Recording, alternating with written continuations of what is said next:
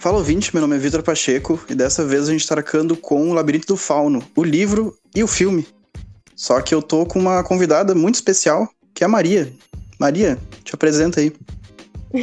Oi, gente, como o Vitor falou, meu nome é Maria e eu tenho um Instagram que eu falo sobre livros, resenhas e coisas do tipo. E hoje saiu uma resenha do Labirinto do Fauno. Lá eu faço um resumão e aqui a gente vai discutir sobre essa obra no caso, eu só, vi, só li o livro. Pois é, isso tá é um negócio interessante, porque a gente tinha discutido se nós dois íamos assistir ao filme e ler o livro, e acabou que no final eu só vi o filme e a Maria só leu o livro, então vai ser legal de ter essa outra perspectiva, né? Porque a gente viu uma mesma obra, só que numa mídia diferente, né? E eu acho que vai ser legal da gente conversar, porque para mim, depois de assistir o filme, ele, ele é muito visual, assim, sabe? Eu, eu tenho dificuldade de imaginar como ele, como ele seria transformado num, num romance. É, porque isso é, é, diferente dos livros que a gente costuma ver que são transformados em uma adaptação cinematográfica. Essa o filme veio antes. E é uma adaptação literária da obra. E no, no final do livro a gente tem uma nota da autora que ela fala como foi o processo criativo.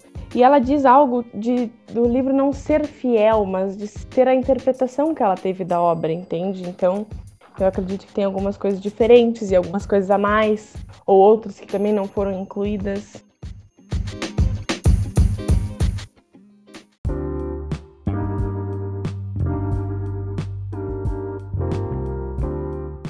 O livro vai nos contar, entre muitas coisas, a história da Ofélia, que é uma menininha, acho que ela tem por volta de 10 ou 13 anos, e ela tá se mudando com a mãe dela para casa do novo padrasto. A mãe dela tá grávida desse cara. E ela não gosta muito dele, ela nos conta um pouco dessa adaptação dela na nova casa e simultaneamente nos traz uma história de fantasia de uma princesa do submundo que se perdeu há muitos anos atrás porque ela quis explorar o mundo acima da Terra e acabou se perdendo e morreu, enfim. E dá para entender que essa princesa é a Ofélia. E no final essas histórias se fundem, elas vão, vão nos contando em paralelos a história da Ofélia e esse conto de fada da princesa perdida. E ao mesmo tempo tem todo um contexto histórico do final da, da Guerra Civil Espanhola, né? Do início uhum. da ditadura do Francisco Franco e de todo esse período. Então tem todo esse contexto histórico e, e, essa carga, assim, de um passado que é recente, sabe? Que é século XX. Sim. Mas o filme tem toda essa cara de conto de fadas que faz, às vezes, parecer de que há, há muito tempo atrás, né? No livro, acho que eu já dei, dei uma olhada em algumas resenhas e acho que aparece mais aprofundado um pouco a parte do coronel. Mas é, relacionam eles a um conto de fada também, com aquele relógio quebrado que ele carrega, sabe? E fala um pouco das reuniões porque não sei se no filme também, mas aqui eles estão tentando acabar com tipo a resistência que estava não sei por que diabos escondida na floresta. É, acho que isso que dá um pouco de, parecer que é muito mais antigo. O que parece é que aquilo é, é meio que um forte do capitão e é, é meio que, sabe, para mostrar para as pessoas da região como é que é o regime do Franco. É, e sim. enquanto isso tem um, um, resquício de rebelde, só que a gente não, não é muito bem explicado isso e é até bom, porque a gente tem muito ponto de vista da Ofélia, né, enquanto uma criança. E assim, ela não estava realmente entendendo nada do que estava acontecendo. Uma coisa que me gerou dúvida é do quanto essa história realmente é uma história de fantasia e o quanto a interpretação da Ofélia, tu me entendeu? Porque, tipo, realmente ela pode fantasiar esses negócios e, por exemplo, vê o capitão lá como um lobo mau, ela se refere a ele assim em determinado momento do livro. E eu fiquei confusa de porque quando é um livro de fantasia, a gente admite um monte de loucura, né? Mas aí o quanto é a cabeça da Ofélia? Isso que eu fiquei quando chegou no final, eu fiquei tipo, peraí, não era real a fantasia de fato ou isso é uma coisa que tá durante o, o, filme inteiro. Eu não sei como é que é o livro. Eu até queria te perguntar, porque eu acho que eu gostei, gostei mesmo do filme depois que ele acabou. Até chegar Entendi. no final mesmo, eu tava achando legal. Mas a partir do momento que concluiu, eu pensei, tá, esse, esse filme é, é corajoso, assim, sabe? Porque ele poderia uhum. só ser um filme que é, é um conto de fada e tem toda essa estética mais sombria e uhum. não realmente ter, ser muito corajoso, né? Só que para mim ele foi bastante. Eu não sei como é que é no livro, qual a sensação que tu teve quando terminou. Bah, olha, o que me chamou mais atenção realmente foi a parte da Ofélia e ela realizando as tarefas. Não, não, realmente não me chamou muita atenção essa parte da guerra civil, apesar de que é bem presente no livro, a gente vê a perspectiva do capitão, como eu já falei, e também da Mercedes, que ela ajuda o irmão, não sei se isso aparece no livro, mas ela ajuda o irmão uhum. dela, aparece um pouco da perspectiva dela também. E Mas o que, que me prendeu mais foi essa parte da Ofélia e da, das tarefas que ela tinha, e também porque o livro ele intercala, porque tem a história do, do presente, do que está acontecendo, e aí, volta e meia, eles põem um conto de fadas, assim. Ou é uma uhum. história, uma parte da história da princesa perdida. Aí tem uma parte de uma, de uma bruxa também, que, é, que morreu afogada, porque um rei mandou matar ela, um negócio assim. Tem do cara do relógio também, que seria o pai ou avô do, capitão. E isso me deixou confusa porque eu fiquei pensando, cadê a ligação, entendeu? Entre a história do presente uhum. e cada conto de fada. É, principalmente uhum. a história da bruxa, eu achei ela meio desconexa. Apesar de que fazia sentido algumas coisas serem atualmente como são por causa dessa história da bruxa, mas não tinha uma relação como, por exemplo, o capitão tinha uma relação com o conto de fada do relógio quebrado, entendeu? Uhum. E da, da bruxa não tinha tipo, nenhum personagem específico. Aí acho que eu fiquei o livro inteiro muito confusa, porque eu tava procurando, assim, cadê a conexão entre as coisas e meio que não tinha. Como, tipo, não foi só no final que eu cheguei e, sabe, tipo, depois de analisar a obra inteira, pensei, massa. No, no processo eu tava gostando. Pois é, é, é, é que o, o que eu quis dizer, na verdade, é que eu tava gostando do processo, só que quando chegou no final eu pensei, tá, eles deram um significado maior, eu acho, pra, a gente vai falar com spoilers, né? Então, no final, a Ofélia morre. Mas ele, eles deram um significado muito maior para isso, sabe? Para toda essa, essa uhum. outra interpretação que ela dava. O Del Toro, ele não esconde muitas referências que ele tem. Então, ele tem muita referência de contos de fadas mesmo, e dessa ideia de de tu pegar um conto de fadas e tu distorcer ele. É até legal que quando eu e Maria conversamos pela primeira vez, eu sugeri que a gente falasse sobre o Neil Gaiman, que também tem muito essa pegada de pegar conto de fadas, né, e dizer, olha só, essas histórias têm muito mais a dizer do que, né, do que simplesmente o que o, algo superficial, né? Algo de é, é só diversão, é só alegria, é só escapismo. Eu acho que escapismo é uma palavra importante, né? Porque parece. Muita gente fala que ah, a Ofélia tenta escapar daquela realidade tenta ir pro, é, pra esse reino de fantasia.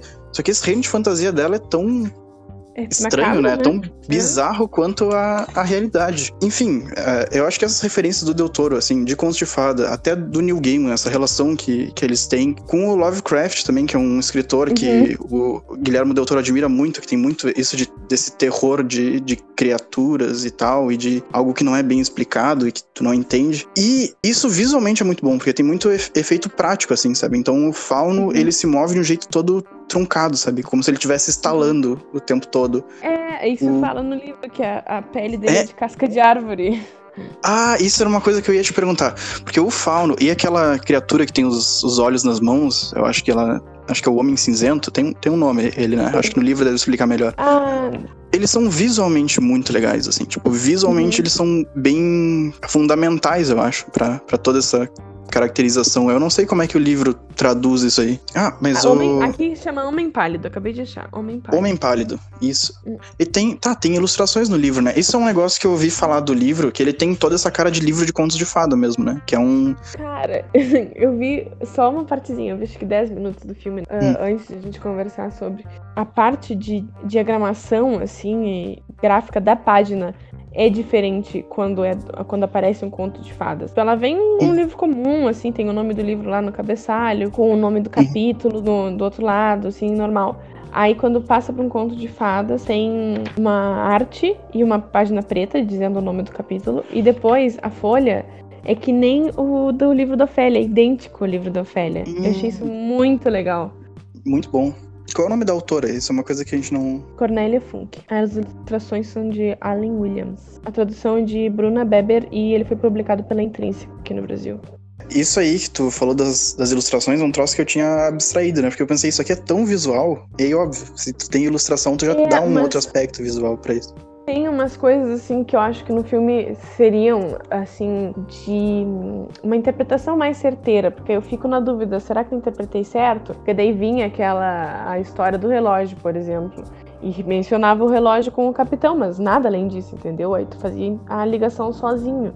Não tem assim, uhum. tipo no filme, por exemplo, eu acho que no filme não, não fala muito, não se aprofunda muito na vida dele, né? Eu acho que não sei. Nada. Se eu É. não me engano, essa parte do relógio só aparece ele olhando o tempo todo pro relógio e ele consertando o relógio no início. Mas isso é uma coisa Uhum. que ficou subentendido pra mim, que o, o relógio ele tá rachado. Pra mim, Uhum. sei lá, o capitão foi, foi tomar um tiro alguma vez e o relógio protegeu ele. Por isso ele tava arrumando e por isso ele sempre olhava o relógio. Tanto que no final, ele olha pro relógio e diz: tá, eu quero que contem pro meu filho a hora em que eu morri. Porque parece que depois dessa situação ele tava sempre olhando assim a hora que ele poderia morrer. Pra mim era um pouco isso, não sei se é muito loucura.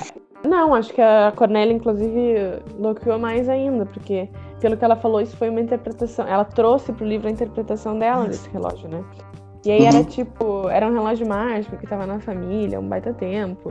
E aí, quando o relógio parasse, o dono morre. E, tipo, o relógio ia parar na mesma hora que, que o cara ia Hum, morrer e aí ia passar por filho. E aí, por Entendi. que tava. Acho que tem uma parte que fala como que quebrou. E talvez a parte da bruxa esteja relacionada nisso. Ai, é que ficou essa confusão, sabe? De, uhum. de links entre uma história e outra. Tipo, se no filme tivesse a parte do conto de fadas, ia aparecer o- exatamente o mesmo reloginho, né? E aí fica mais fácil de associar visualmente. Uhum. É que não teve, acho que muitos desses contos de fadas que tu fala não, não apareceram Uhum. no filme. Porque Uhum. a- o que fica intercalando são as partes que são. Que a gente sabe que são reais e as partes que são da Ofélia lá no, naquele mundo com o Fauno e fazendo as missões. Isso que tu tinha falado das interpretações que a gente pode ter, eu acho muito legal toda essa parte da Mandrágora e toda a parte Uhum. até do final, porque lá no início, eu não sei se isso aparece no livro, lá no início o médico fala pra mãe dela que pra ela descansar e pra ela ter uma noite de sono tranquila, precisa colocar duas gotas do sonífero no que ela for beber antes de dormir. Uhum. Não sei se isso tem no livro. Acho que sim. Mas aí, quando tem a mandrágora, o Fauno diz que ela precisa colocar duas gotas de sangue e também no final, pra abrir o portal, ela precisaria de duas gotas de sangue de um inocente. Então isso é muito, parece que a Ofélia pegou o que ela viu de, Simbólico. olha, tu precisa de duas gotas de alguma coisa pra conseguir escapar dessa, desse sofrimento e ela colocou em várias outras coisas dela, né? Tanto na- nessa questão da mandrágora que aliviaria a dor da mãe, quanto no portal que sei lá, tiraria ela daquela situação horrível que ela tava, né? Uhum. Eu não tinha feito essa associação, assim. É que não, não foi algo que eu lembrei enquanto eu li, de que era sempre duas gotas, mas tem os três elementos. Tem a mandrágora, tem assim, como a mãe piora depois que acha a mandrágora, não sei se isso acontece no filme. Uhum. Sim, sim. Quando chegou no final que eu fiquei, tipo, nesse momento fatídico da morte dela, que eu fiquei, será que foi uma coisa tudo simbólica, esse mundo dela? Porque daí, tipo, tá, ela morreu e voltou, entre aspas, pro submundo?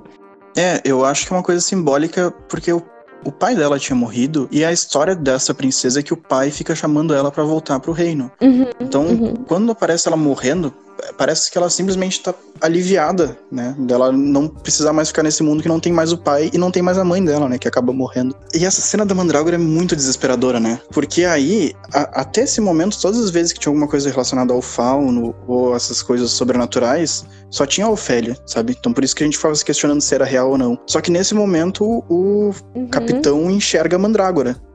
Só que Uhum. igual, podia ser um tubérculo, sabe? Podia ser qualquer outra planta. Só que Mas no a momento que ele. mandrágora não é uma planta de fato existente? É, existe mandrágora. Existe mandrágora na vida real. É. É, só que quando ele atira no fogo, parece que ela, que, que ela se move, grita. né? E começa a gritar. É, no livro narra que ela tá gritando. E, e tipo, É. assim. Só que eu fico me perguntando se isso é uma coisa que a Ofélia, só ela escuta, ou se a mãe dela também tá escutando esse grito, né? E tá vendo a, a mandrágora se debater. Eu acho que no livro, acho que dá a entender que sim. Que eles meio que se incomodam, assim, com a mandrágora.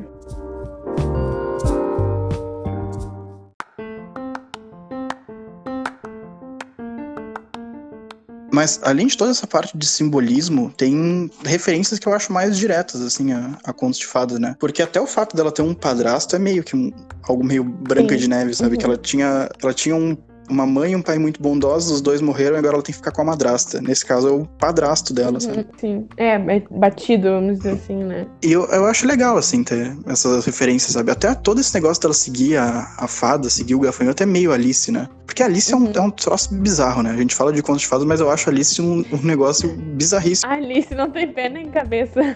tu já leu? Não, não li, não li. Ah, tu já leu o livro? Já. É, não, é assim, ó, é doido. Não faz sentido nenhum. Tá, sim, é literalmente uma obra nonsense, né? Mas é, eu lembro que no, na animação da Disney, e até na, no filme do Tim Burton, que saiu depois, eu sentia muito desespero com Alice, porque é um filme que eu não entendo nada que tá acontecendo, todo mundo é louco, ninguém explica nada para ela. É, mas essa é a proposta. É, e a situação é, vai ficando cada vez pior, sabe? Então, tipo, no final ela vai ser morta. E é um, e é um troço que eu fico, meu, isso aqui, de onde é que acharam que isso aqui ia ser legal pra criança? Eu só ficava incomodado quando eu era criança. e eu acho que é mais ou menos a, a, mesma coisa, assim, a mesma proposta. Com a diferença que a Ofélia consegue ir e voltar, né? Então ela vai para esse mundo da, de uhum. fantasia e ela volta o tempo todo pra realidade, né? Diferente da Alice que só volta no Sim. final, mas igual. Uhum. Dá pra ver bem claro, assim, as referências que o, que o Del Toro tem, né?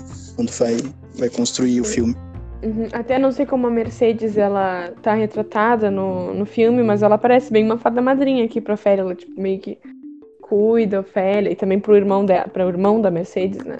Eu não, eu não tinha feito esse link direto, assim, com a, da Mercedes com uma fada madrinha, mas agora que tu falou é muito bom, assim. É, é na verdade eu também não, não tinha com nenhum conto de fadas antes de falar também. Mas... Uhum. É, eu achei uma, uma ótima associação, assim. Uhum. Cara, e eu acho bizarro porque tem um uhum. monte de criatura bizarra, assim. Tem monstros e tem um monte de situação desesperadora, só que ainda assim, o vilão da história, sabe? A pessoa mais assustadora de lá é o, é o capitão, sabe? Uhum. E eu uhum. acho, é. assim, é, é bizarro como ele é real, assim, sabe? Como ele não, não é uma sabe? É uma pessoa que. Não é uma ameaça é... fantasiosa, né? É, mas é até real para quem tá assistindo, para quem tá lendo, associar ah, com alguém sim, que entendi. conheça, sim. sabe? Sim, as cenas dele era bem, eram bem tensas, assim, no livro. Até, acho que foi a primeira vez que eu li e me assustei, me choquei, acho que me enjoei, uma coisa. Que uhum. foi a primeira cena de violência que apareceu no livro, que foi quando os, os homens dele pegaram um guri, um velho, e acho que eles estavam caçando um coelho, sei lá. Uhum. E, e acho que ele arrancou o olho do guri, foi uma coisa assim. Só que foi uma descrição tão minuciosa, sabe? E repentina. E aí me chocou. Aí, só que depois não teve tanta cena de violência, assim. Eu fiquei bem contente, porque eu não gostei nem um pouco. Mas, ah, mas é ele que... era retratado como uma pessoa bruta e, e o medo que a Mercedes sentia dele, apesar de que também dava para ver que ela disfarçava muito bem. Pois é, essa parte visual que tem, para mim, me chocou uhum. muito, porque o que ele faz no filme, pelo menos, é que ele afunda o nariz do cara. Então ele começa a bater com um objeto, não lembro se é tipo uma garrafa, um pedaço de metal, ele bate no nariz do cara até afundar e atira no pai dele depois. Sendo que eles estavam realmente caçando coelhos, sabe? Ele tava mexendo na bolsa Sim. e tinha, ele tinha visto que tinham coelhos lá. Aí depois ele ainda pega os coelhos que eles caçaram e pede pra Mercedes preparar para ele jantar. Sim. Ele atira numa criança, né? Ele atira na Ofélia. E é muito bizarro Sim. quanto ele se justifica por isso, sabe? Quanto ele acha que ele tá fazendo certo porque ele é um homem honrado, ele é um capitão do, do Franco, e o Franco é o, o líder daquele uhum. país, né? Nossa, é, é, isso que deixa ele mais terrível. Eu não sei se você já viu o Corcunda de Notre Dame. Já assistiu? Olha, era o filme que eu realmente mais assistia quando eu era novinha, mas eu não lembro. Tipo, novinha, criança, sabe? Eu tenho vontade Porque de ler tem... obra. É, pois é, eu, eu, também tenho, que eu acho que é, é muito mais trágica que o filme uhum. da Disney. Mas no filme da Disney tem o Frollo. E o Frollo me lembra muito o Capitão porque ele é um. O Frollo, no caso, é um líder religioso, sabe? É uma pessoa respeitada no país que faz atrocidades, né? Tipo, ele abusa psicologicamente de uma criança desde sempre. E o, o lance do Corcunda de Notre Dame, da animação, pelo menos, é isso aí, da discussão de o que, que é um monstro e o que, que é um homem, sabe? Porque tem aquele cara que tem uma aparência feia, mas não é um monstro, e tem aquele homem que é tido, sabe, que é admirado por todo mundo e que ele é um monstro. E o Labirinto uhum. Fauno tem um pouco isso, sabe? Porque tem o Fauno, que é bizarro, que a gente tá o tempo todo uhum. duvidando, né, qual é que é a, dele. E tu tem o Capitão, que é o homem honrado, sabe? Que ele é o pai de, da família, Sim. que ele tem que defender a, a sua honra e tal. E que ele é um monstro, sabe? Ele é pior do que tudo que é coisa que, que aparece.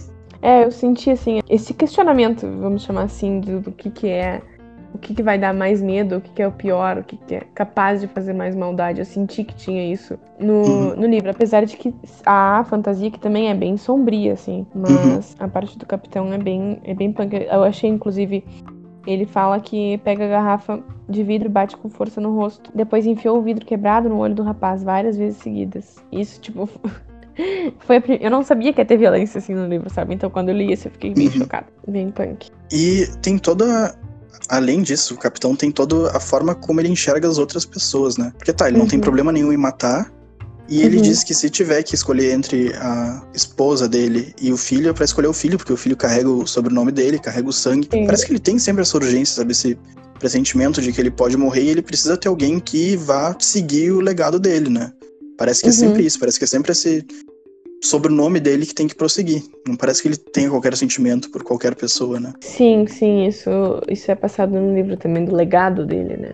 É, no final, a Mercedes atira nele e ele pede, tá, eu só quero que meu filho saiba a hora em que eu morri. Aí a Mercedes uhum. diz, ela, ele nunca vai chegar a ouvir teu nome. Isso é o que destrói uhum. ele completamente, sabe? Porque ele viveu o tempo todo para que lembrassem dele e que ele conseguisse manter esse nome dele, sabe? Como, olha só, o homem que era honrado, independente de, de qualquer moralidade, sabe? Uhum, sim, achei que ela fala exatamente a mesma coisa. Ele pede pra que digam ao filho dele a hora que ele morreu, e a Mercedes diz que não. E aí diz, pela primeira vez na vida ele ficou aterrorizado.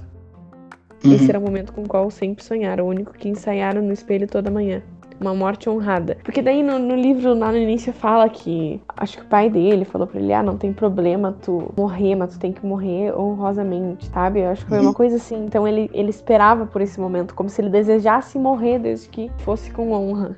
Hum, isso não tem. Isso não tem no filme, mas achei uma edição muito boa, né? Até pra ter essa ideia de como é que tu constrói o personagem, né? Porque pode parecer, às vezes, no filme que ele é aquilo e deu, sabe? Quase como se ele fosse é, uma máquina. Mas a interpretação é totalmente da Cornélia. Claro que teve o aval do Guillermo, né? É Guillermo, será que fala? Uhum. Guillermo. Ah, Mas depende do, do sotaque. a interpretação do personagem é completamente da Cornélia, né? Da autora. Uhum. Inclusive, é, tipo, uhum. ela diz isso, né? que ela assistiu o filme, aprendeu sobre a trama e aí seguiu os fios. Ah, ela diz: preparei uma lista de dúvidas, me encontrei com o Guillermo, para ela certificar que tinha acertado, né, no que, que ela ia desenvolver. Ele falou, daí ela disse que, que o desejo do Guillermo era que ela fosse além da transcrição exata do filme. Isso, uhum. acho que isso me incomoda um pouco, assim, quando eu leio alguma coisa que fica a interpretação aberta, sabe? Eu gostaria de saber o que o autor queria passar, não assim, tipo, ah, toma aqui uma obra para cada um interpretar uma coisa, sabe? Eu gosto disso, desde que seja bem feito, sabe? Por isso de saber o que aconteceu uhum. ou não aconteceu, de tu ter liberdade de associar uhum. uma coisa com a outra ou não. Isso eu gosto de interpretação aberta. Eu não gosto uhum. quando é uhum. tipo, eu, eu não entendi realmente qual era, sei lá, uhum. a, mora, a moralidade disso aqui, sabe? É, Se... não, tá muito bem feito, com certeza. Não, eu, eu gostei, porque, porque eu acho que eu tenho um pouco de preconceito, assim, com adaptação, principalmente se é de filme para livro, porque o filme tem todo um aspecto visual que o livro pode perder, né? Então, uhum. eu acho que eu vi em um vídeo da internet de que essa adaptação pro livro de Labirinto do Fauno foi feito como tu disse mesmo, dela assistindo o filme várias vezes, não foi uma adaptação do roteiro. Ela não pegou o roteiro e disse, tá, vou Sim. fazer uma outra forma. Porque tem todos esses aspectos de direção, assim, que são muito importantes que ela tem que dar um outro jeito de passar uma outra sensação, sabe? Com, usando os Sim, recursos do certeza. livro. Sim, com certeza, usando a escrita, né? Porque o visual é, é, é muito mais rápido, é muito mais fácil também de fazer associar é. as coisas, né, com o visual. Sim. Mas acho que ela escreveu muito bem. É, os personagens têm uma cara, sabe? Na minha cabeça. É, é estranho eu tentar imaginar eles de outra forma. Quando vai aparecer esse conto de fadas e tal, tem uma ilustração. Aqui eu abri numa que tem um sapo. Tem uhum. um fauno ilustrado, tem Ofélia. Acho que tem uhum. o, o Homem Pálido. Então, tenho aqui, achei uma com o coronel e com o relógio. Mas é essa parte visual o livro oferece também, através das ideias. É, e oferece uma perspectiva diferente, né? Porque talvez o Labirinto uhum. Fauna é um filme que acho que nasceu para ser livro, até por ter todo esse aspecto de conto de fada, né? De ter um, um, livro normalmente que acompanha a Ofélia. Eu acho que é estranho ele não ter feito caminho inverso, sabe? Ele não ter realmente começado como livro e depois ter sido adaptado para filme. Uhum. Mas será que ia funcionar antes de ser filme? Não sei. Tu acha que o livro funcionou sozinho? Quando vê, funcionaria. Eu não sei se funcionou 100% para mim, não. Mas em questão de visual, sim. Mas é porque já tinha a arte do filme, né? E, tipo, ela uhum. fez uma inspiração muito Sim. próxima do que é. Não tem como a gente ter uma certeza disso, né? Mas uhum. eu, se é, se segue isso aí que tu falou de esse aspecto visual do livro mesmo parecer um livro de contos de fadas, eu acho que já é um baita de um acerto, né? E eu até uhum. queria te perguntar, aproveitar, porque tem uhum. o filme sempre mostra a Mercedes limpando uma faca. Tempo todo no vestido. Então ela vai cortar alguma coisa, ela limpa a faca no vestido. E essa faca, no final, é, vai ser importante porque é a faca que anda sempre com ela e que ela usa para atacar o capitão.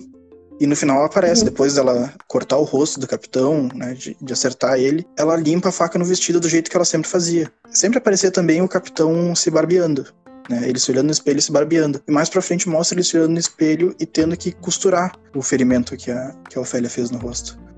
Então não sei se tem alguma coisa que seja é, referente a isso. Coincidentemente, eu tô na página que fala. A Roça, aquela bruxa que eu falei que foi morta no, no lago, uh, ela parece que era mãe do que seria, respectivamente, a Mercedes e o irmão, talvez. Olha, ontem à noite eu vi a morte em um sonho. Não estou com medo de ir pro mundo subterrâneo. Ou seja, o mundo subterrâneo só vai depois que tu morre. Uhum. Uh, aí ela dá uma faquinha de cozinha pra guria e fala que a lâmina vai proteger você de todo mal. E essa faca corta a máscara dos homens e revela sua verdadeira identidade. Que tanto tentam esconder. E aí, pro irmão dela, ela dá uma navalha. O que, é, o que não faz sentido para mim, porque se, quem tem a navalha é o capitão. Qual é a relação dele no presente com a Mercedes? Será que isso é, é, meio que esse negócio de outras vidas e nessa anterior seria. Eles eram o... irmãos? Não sei, Olha, né? Porque... Aí o que ela. O conselho dela é: essa lâmina vai protegê-la de todo mal, e quando você ficar mais velho precisar se barbear, essa navalha não só vai remover os pelos de seu rosto, como vai lhe ajudar a esquecer as lembranças dolorosas. Nossa, então talvez seja isso mesmo que, que a gente falou, né?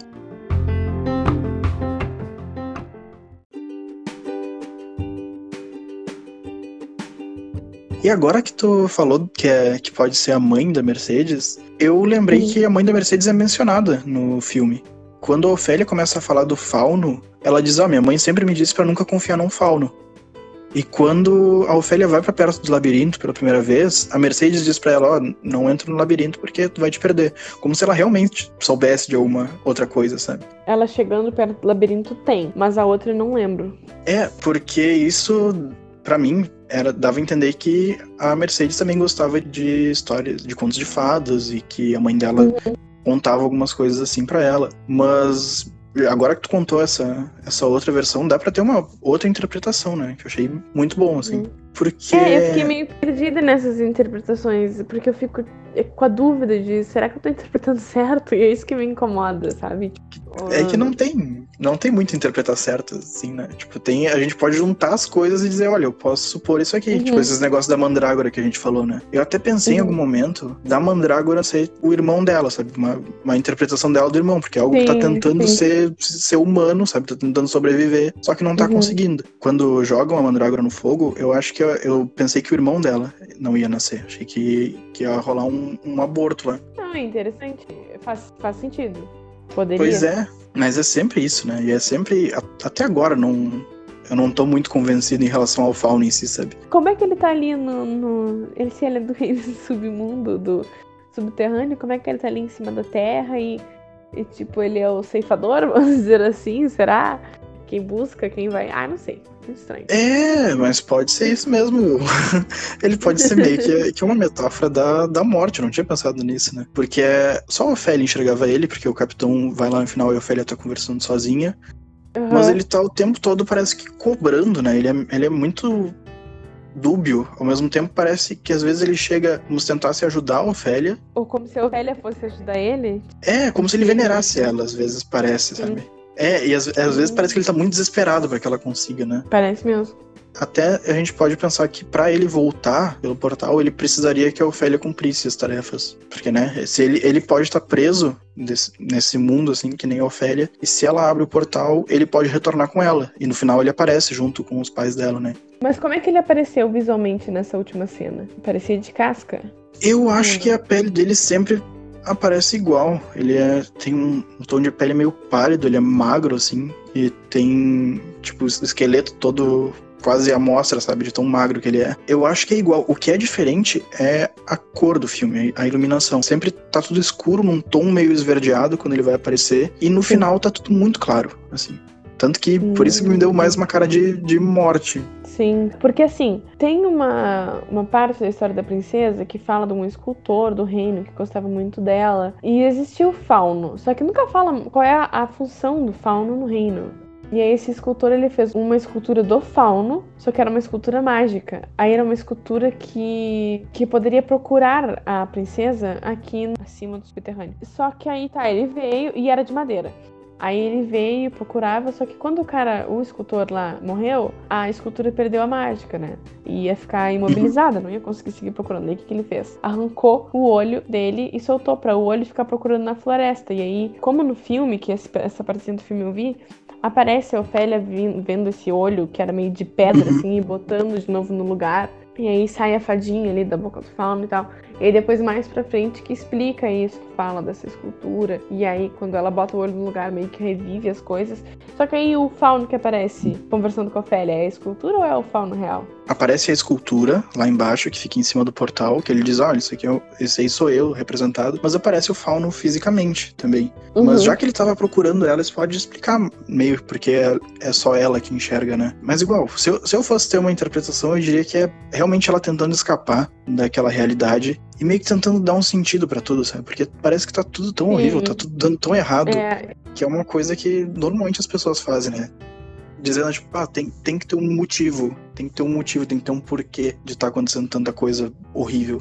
E ela colocar esses paralelos, assim, com coisas de fantasia, com esses contos de fadas, é uma forma dela dar um, um significado maior para tudo aquilo que ela tá vivendo, né? Ela mesma tentar entender da maneira que ela consegue enquanto criança, né? É que é muito complicado ser criança nesse caso, porque tu não tem voz. Isso sim, já é um já é um já é um troço que me lembrou também de um tipo de terror específico que tem que é terror para criança. Não sei se tu via, tinha uma série que eu via quando era pequeno, assim, que era para criança mesmo, mas que é baseado numa série de livros que é Goosebumps. Não sei se tu conhece. Uhum, uhum. Eu conheço, mas eu nunca vi. Pois é, eu via quando era criança. Eu morria de medo. Eu achava muito assustador. Só que quase Ai, todo eu episódio. De um filme. É a Casa Monstro, não sei se tu viu. Eu, eu odeio esse filme até hoje. eu, eu acho que até o Casa Monstro deve ter um pouco disso, que é a criança vai e conta para todo mundo o que tá acontecendo de ruim e ninguém acredita. Todo mundo diz, nossa, olha só como, como essa criança tem muita imaginação.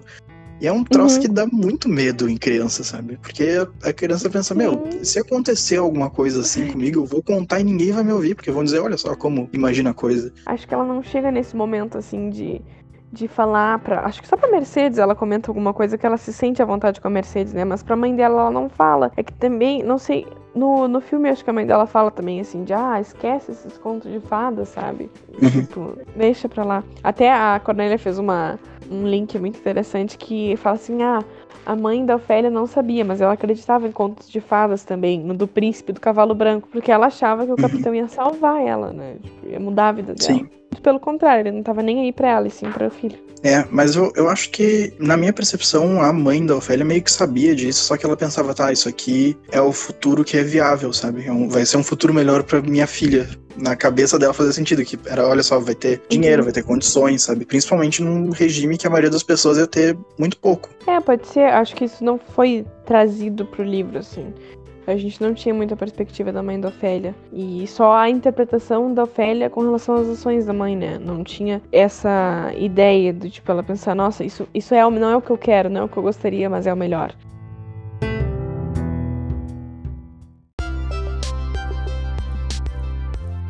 Nessa parte de, de ficção mesmo, de dessas coisas que não existem, a Ofélia não conta tanto pra mãe dela. Mas o que ela passa o tempo todo falando é: o capitão não é meu pai, o capitão é mau, e ficam fazendo esse mesmo tipo de coisa, sabe? Ficam, não, mas não uhum. é, que um dia tu vai entender, um dia, sabe? Sendo que ela tem uhum. razão o tempo todo, só que ninguém vai ouvir uma criança. Isso dá muita agonia. Sim. É, eu não acho que essa resistência dela não ou, ou passou batido, porque pode ter outra coisa no livro me chamar a atenção, mas não me pegou tanto, assim, de, de, Eu sei que, por exemplo, quando a Mercedes fala, ah, vamos lá com o teu pai, e ela, ela dá aquela nele, não é meu pai.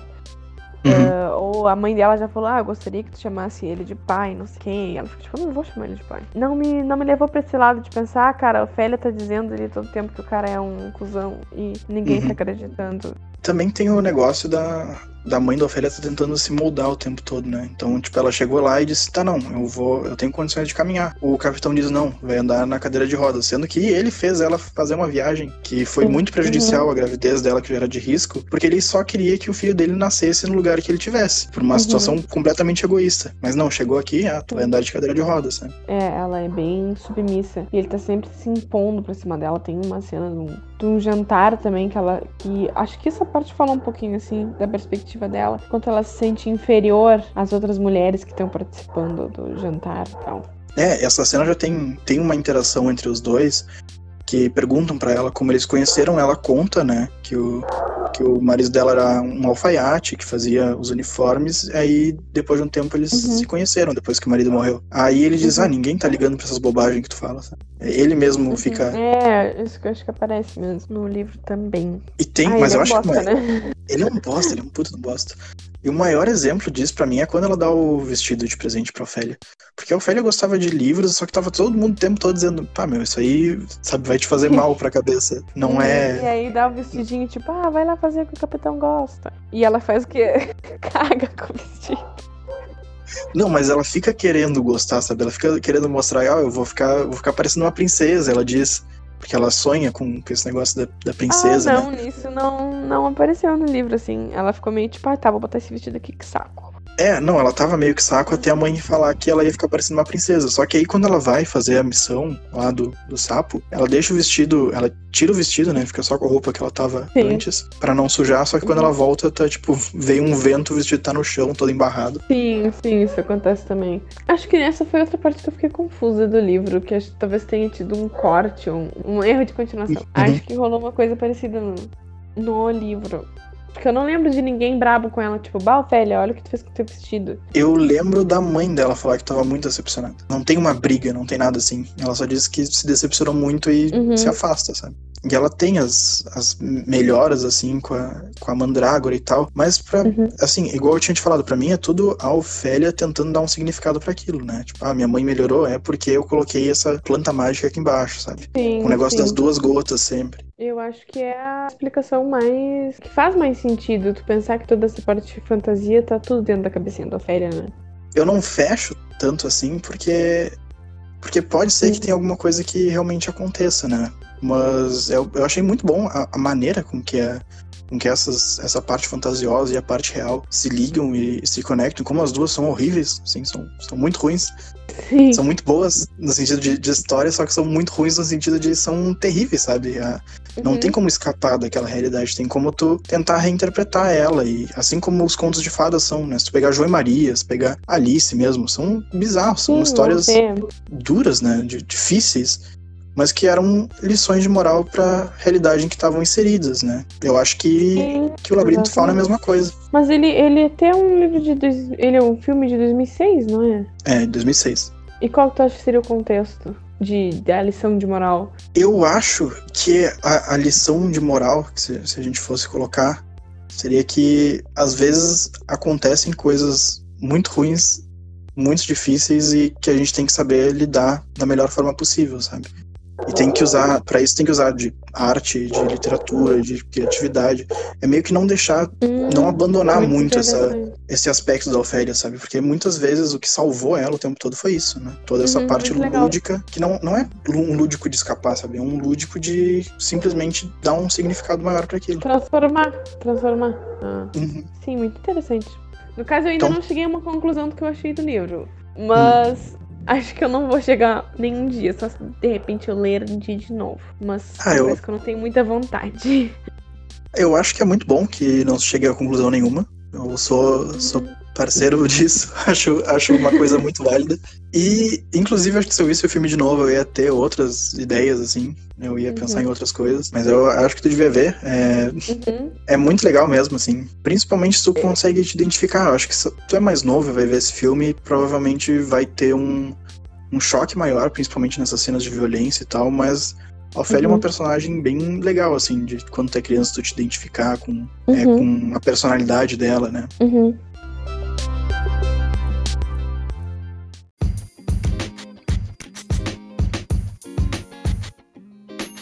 Então, Maria, muito, muito obrigado mesmo ter vindo. Está, assim, é sempre bem-vinda. Quando quiser voltar, muito só obrigada. avisar. Eu que agradeço pelo convite mesmo, assim, eu fiquei muito contente de saber que a minha presença e minha fala é válida em outros lugares. É mais que válida. tá, eu vou deixar o link do Instagram da Maria aqui, se vocês quiserem acompanhar as resenhas dela. Hoje tem, como a Maria falou, uma resenha do Labirinto Fauno lá. Ela é uma pessoa super organizada, super responsável. Os vídeos dela são muito direitinhos, sabe? São, é, assim, é o oposto de tudo que eu faço. Não, eu tento, eu tento. Bom, tem resenha todo sábado, a princípio, eu sempre tô lançando uma resenha, vale a pena vocês darem uma olhada, eu vou ficar muito contente se vocês me derem essa moralzinha, tá? Muito obrigada mais uma vez pelo convite, Vitor. Se vocês gostam desse tipo de conteúdo, vocês podem seguir o podcast no agregador em que vocês estiverem ouvindo e podem mandar mensagem também. Tem no Instagram do podcast, arcandocom, tem uma página no Facebook também, tem meu perfil pessoal no Instagram e no Twitter, então eu vou deixar tudo linkado aqui aqui e vocês podem entrar em contato, podem se manter sempre atualizados. Sigam a Maria lá também. Tô pedindo com, com, muita, com muita ênfase. Certo? Beijo, até mais. Até mais.